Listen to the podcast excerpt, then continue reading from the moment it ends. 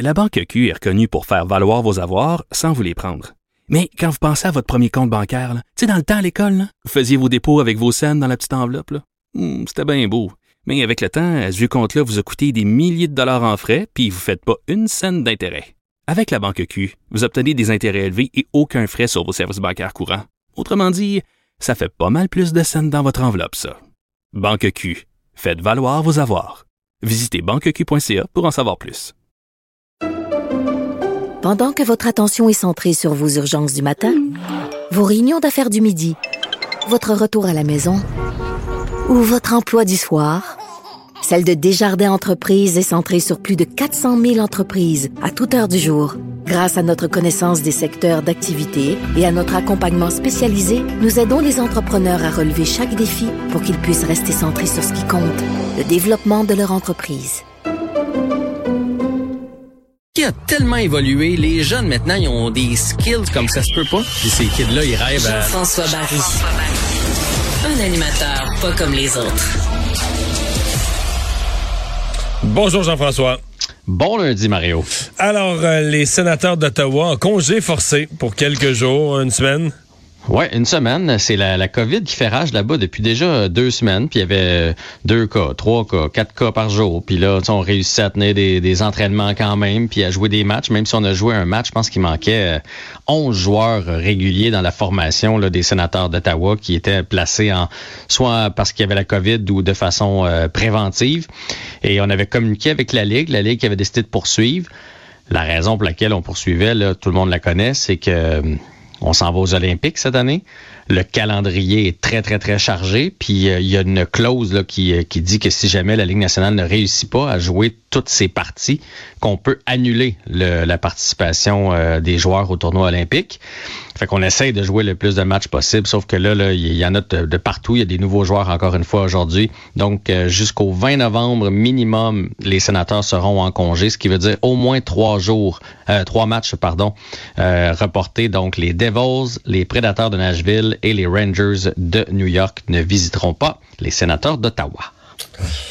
Parlons du euh, Canadien. Euh, ça a été une fin de semaine décevante et puis je suis assez inquiet demain contre les Rangers. On pourrait revenir d'un voyage avec un point sur une possibilité de, de six. Euh, là, on est à l'étape de chercher quoi? Des, des coupables, les joueurs les plus décevants? Ben, tu sais, j'en parlais avec Philippe Vincent ce matin, puis moi, j'ai trouvé que le Canadien s'est bien démené en fin de semaine. Je veux dire, on oui, peut les... on a eu deux matchs de hockey. là. Ça n'a pas été ridicule, mais il reste que ces deux défaites. Oui, parce que hier, jusqu'à la dixième minute de jeu de la troisième période, on était dans le coup. Et n'eût été de la blessure à Jake Allen euh, samedi soir, je pense que le Canadien gagnait le match contre les Red Wings. Si on prend pour acquis qu'il y a 20% de la formation qui était avec le Rocket de Laval en début d'année, et que c'est le troisième gardien et le quatrième gardien dans le filet et sur le banc du Canadien présentement, pour moi, c'est un exploit. On était à trois matchs en quatre soirs, donc j'ai trouvé que les Ouais. gars s'étaient donnés. Sauf que la vedette, supposément, de l'équipe en défensive, là, a été nulle contre Détroit, a poussé un joueur sur son gardien, blessant Allen. Euh, était sur le banc. Il a, hier, le Canadien menait 2 à 1. Était sur le, est allé sur le banc des punitions, une mauvaise punition pour créer 2 à 2. Exact. Puis le but gagnant des Browns, là, je, je parle de Jeff Petrie, pour les gens qui l'auraient pas reconnu, c'est lui qui l'a compté en frappant à tour de bras en direction générale de son but. Je comprends qu'il l'a pas envoyé dedans, mais il l'a envoyé sur un joueur adverse qui était juste sur le coin du but. Il a frappé sur le, la- le casque et a dévié dans le but. Fait que là, tu te dis, c'est pas une bonne fin de semaine pour Petrie, là. Plus nul que ça, euh, t'es rendu un danger public, là. Ben, en fait, c'est pas une bonne saison. Puis c'est la question que je t'avais envoyée dans mes petites notes. Qui est le- la plus grosse déception? Quel joueur est la plus grosse là, en fin déception? de semaine, Petrie, c'est une catastrophe, là. Ben moi, je pense que c'est lui sur toute la ligne. Là. Je veux dire, euh, ce, ce gars-là devait prendre une partie du travail de, de chez Weber. Euh, non seulement il ne le fait pas, mais il, il est pas le Jeff Petrie de l'année passée. Il est méconnaissable. Il fait partie des pires marqueurs du Canadien. Chez les défenseurs, je pense que c'est le pire. là. Tu sais, Sherrod, Savard, euh, Wideman ont plus de points que lui. C'est supposé être un général à l'attaque. Il produit pas d'attaque, il produit pas de relance. Il est mauvais dans sa zone.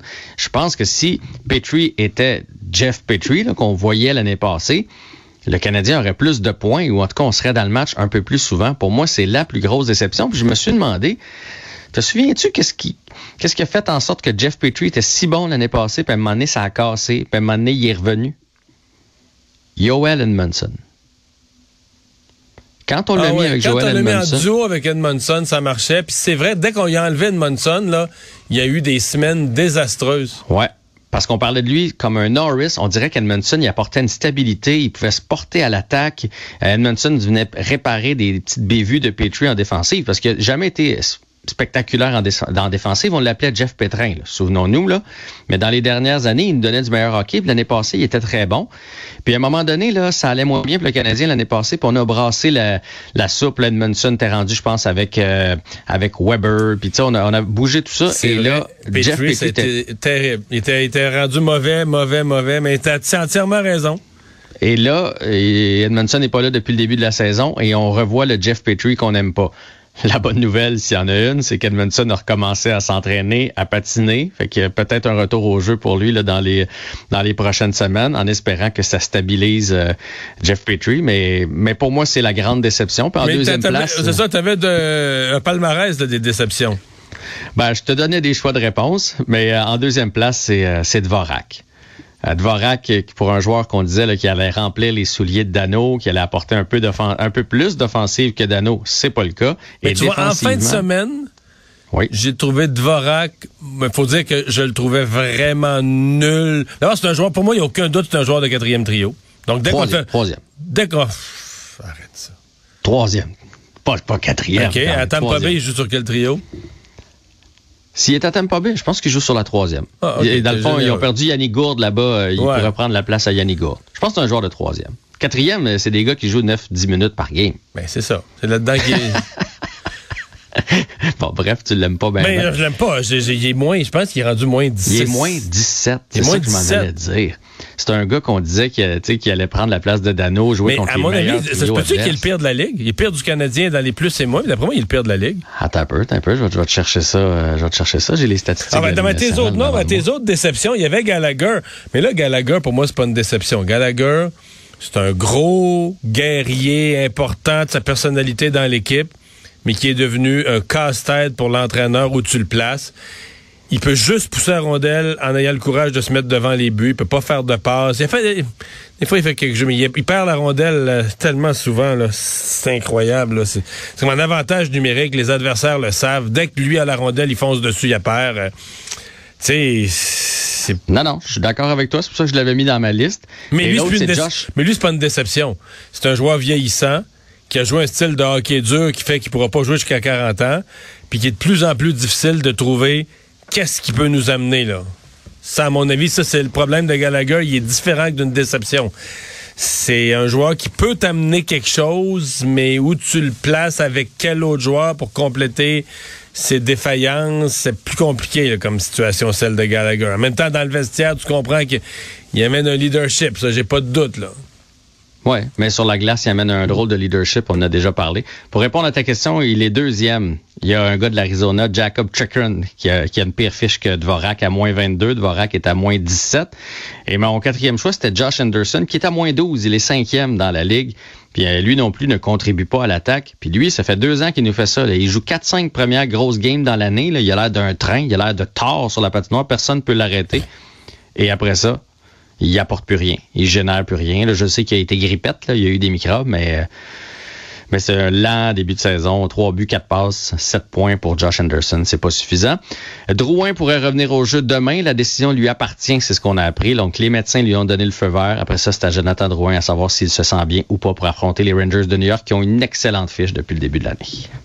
Je te ferai pas euh, d'accroire, on en reparlera demain, mais je suis pas très optimiste. Euh, Parle-moi de Félix Je Hey, Félix Auger-Aliassime, c'est extraordinaire. Il vient de franchir ce qui était son objectif pour l'année, le top 10 mondial.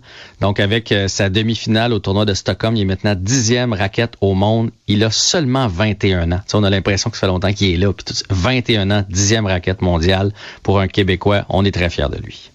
Et ce soir, euh, le match du lundi soir dans la NFL, tout californien. Ouais, ce sera une victoire des Rams contre les 49ers. Euh, les Rams sont invaincus sur la route et les 49ers n'ont jamais gagné à la domicile cette année. 7-2 pour les Rams, leur fiche, 3-5 pour les Niners. Est-ce que tu me contredis là-dessus? Euh, non. Salut, à demain. Salut.